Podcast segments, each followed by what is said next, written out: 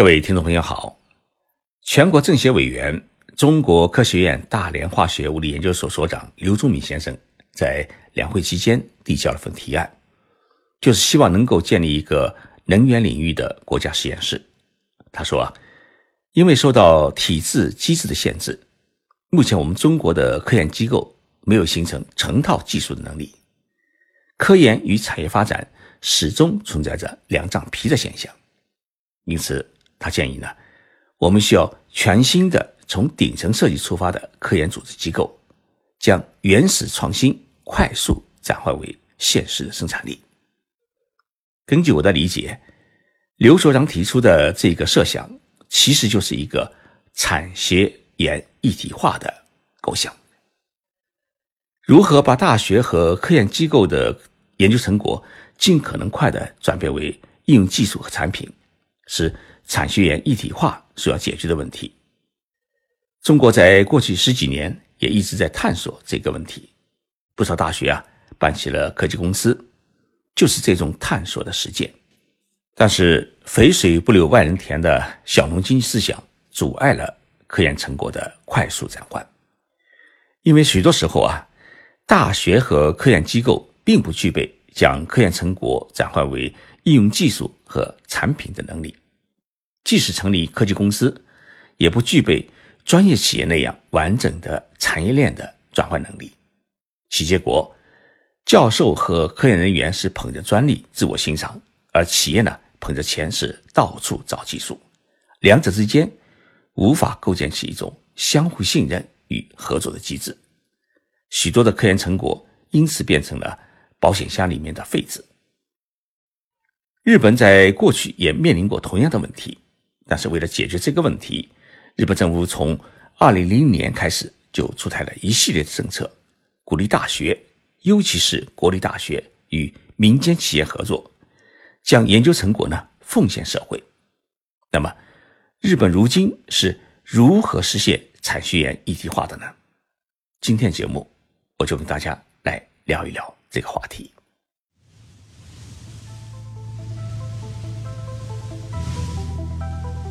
任你波涛汹涌，我自静静到来。静说日本，冷静才能说出真相。我是徐宁波，在东京。给各位讲述日本故事。这几年，全世界有个话题，就是中国的专利申请数量已经超越美国和日本，名列世界第一。但是，中国的专利的转换率只有百分之十，而美国达到了百分之七十，日本更是达到了百分之八十。为什么日本的专利的转换率能够达到这么高的水准？它有三个基本的原因：一是日本人。他天生性格啊是追求完美，做事呢严谨、知走、精益求精。当自己认为他的技术还不够完美时啊，是不会轻易拿出手的。因此呢，专利的质量很高，可开发性、可适用性很强。二是，在技术研发方面呢，日本有三个指标名列世界前茅：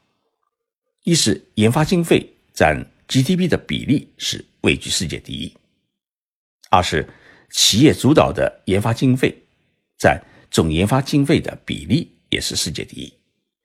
三是日本核心科技专利呢占世界第一。三是科学院一体化做得好，大学与科研机构从研究阶段开始就与企业呢开展紧密的协作，使得许多的科研工作都是有目的的实施，并能够迅速的。转化为实际成果。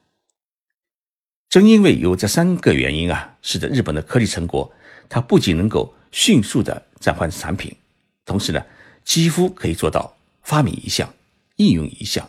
减少科研经费的浪费。日本的产学研一体化是从二零零四年开始正式开始实施的。这一年呢，日本国会修改了国立大学法人法。将所有的国立大学实施了法人化，并将大学的使命在教育研究之上呢，加上了一项新的任务，那就是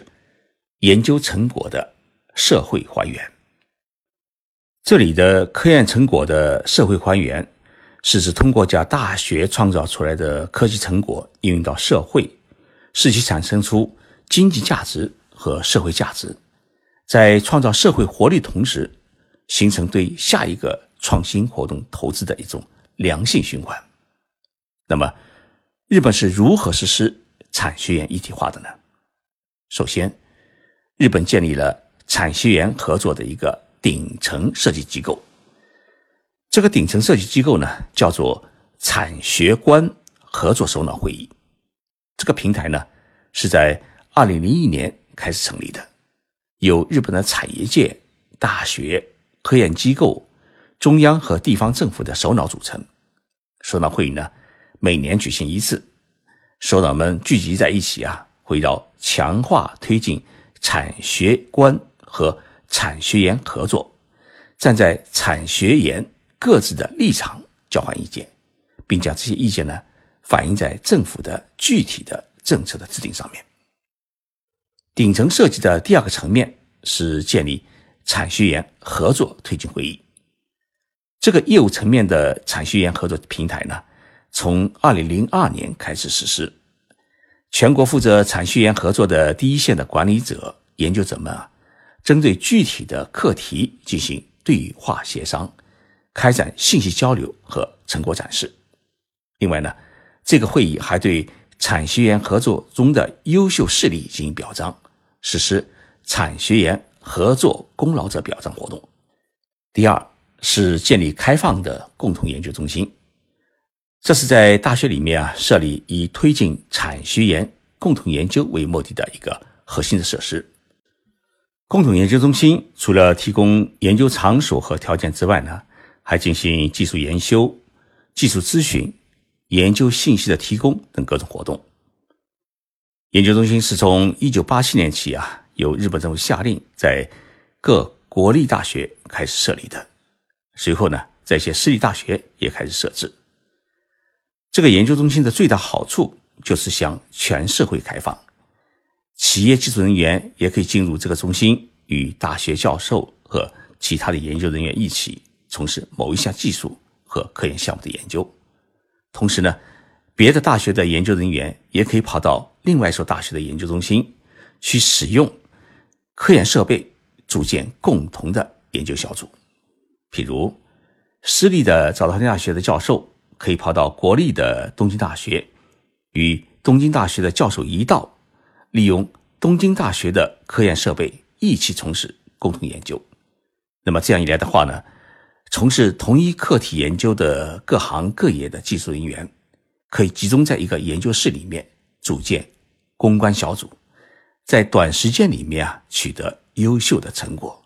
而不是各种各的自留地，同行之间呢实行技术封锁。这个共同研究中心不断产生出世界领先的科研技术，最近开始进行临床治疗事业的。脊椎神经细胞的修复治疗，呃，技术呢，就是由私立的清大学与国立的京大学的教授们一起合作研发的。又比如，丰田汽车公司、NEC 公司将新能源的各种设备呢搬进了千叶大学的实验室，与大学展开共同研究。第三，企业与大学研究机构的合作研究。产学研合作项目啊，是将大学具有的研究能力与企业的技术开发能力呢结合起来进行的一个开发研究。最常规的一种合作模式呢，是大学接受来自民间企业等外部机构的研究人员和经费，那么大学教授和民间的研究者以对等的立场，根据契约精神来共同进行课题研究。经费的负担根据约定来决定，通常呢，大学负担设备和设施的维护管理费用，民间企业呢负担直接的研究经费，有时日本政府的文部科学省也会给予适当的补贴。取得的研究成果、发明专利呢，通常由国家和民间共享，这种研究呢称为是共同研究。譬如，京都大学啊，不仅是日本，也是全世界研究 iPS 细胞的高地。尤其是诺贝尔医学奖获得者山中胜弥教授领导的研究所，更是全世界再生医疗领域的最尖端的研究基地。攻克帕金森病、老年性黄斑失明疾病堡垒的技术啊，都来自于这个研究所。如何将这些研究成果啊，尽快的转换成技术和药品？研究所呢，自然是缺乏技术开发力量和经验，于是。日本最大的制药公司，也就是武田制药公司呢，就每年提供给研究所十亿日元，大约是六千万元人民币的研究经费，派遣技术与药品的研发人员进入京都大学的研究所，与山中教授团队一起开展合作研究。而山中教授的助手并不是什么博士生、硕士生，而是来自于各个大学的 iPS 细胞研究的教授。虽然同为教授，但他们呢甘愿在山中教授的研究所里面充当研究助理，在山中教授的领导之下，从事 iPS 细胞的新领域、新技术的研发。产学研合作研究的另外一种形式是委托研究。委托研究呢是大学接受企业或者国家机关、地方政府的委托进行公务研究，然后通过。向委托者报告成果内容的一种合作形式。这里的公务研究是指建立在大学教师本来的研究基础上的研究。那么，委托研究的成果或者发明专利呢，一般情况之下归国家所有。第四，各个大学成立了知识产权本部，作为开展产学研合作研究的一个对外的合作窗口。这种知识产权本部是从二零零三年开始，根据日本政府的要求设置的，由各大学的副校长担任本部长，主要的业务呢是包括知识财产政策等各种规程的建设，以及确保从事知识产权活动人才的组织体制的建设。目的呢是为了构建和强化产学研的合作机制。将大学的研究成果更好地转换成为应用技术与产品，造福社会。第五呢是举办大学科研成果展览会。那么这项活动呢是大学和公共研究机构将各自拥有的最尖端的技术向产业界进行宣传的一种大型活动，被称为是创新日本活动。这项活动呢。最初开始于二零零四年，在展览会期间举办大学和产业界的研究者的讲演会、新技术的说明会，以及举行大学创办创新型企业等情况的介绍。目的呢，就是要让企业了解大学和科研机构的最新的研究成果和方向，搭建起双方开展产学研合作的平台。从上述的介绍当中，大家可以发现，日本产学研一体化之所以能够获得成功，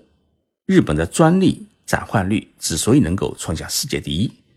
最关键的因素是他们放弃了小农经济思想，不以耕种自己的一亩三分地为荣，而是打破了国力与私立、大学与企业、政府与民间之间的阶层壁垒，以日本人特有的一种。团队合作精神，站在一个为人类创造美好未来的科研与道德的制高点，通力合作，共享成果，而不是以各自的利益获取为第一的合作条件。中科院大连化学物理研究所还有一位院士，名叫张东辉，是我的好朋友。他在微信上面给我留言，是会把我的意见啊转告给刘崇明所长。我说我要给刘所长啊做一期节目。介绍一下日本如何实施产学一体化的合作机制，提升科技创新与转换能力的实力。那么这期节目啊，希望刘所长能够听到，希望日本产学研一体化的做法能够为完善中国的产学研合作机制，提升中国的综合的科技竞争力，提供一些有益的借鉴。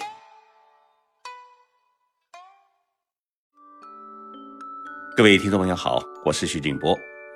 经常有粉丝在社群里向我提问，少则几十，多则上百。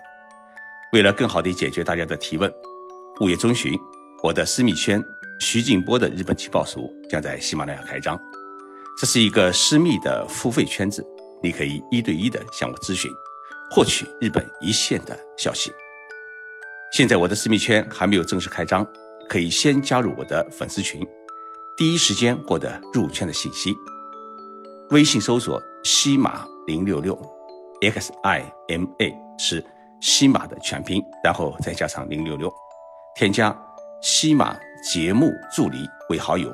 备注日本即可加入。恭候您加入徐静波的日本情报署。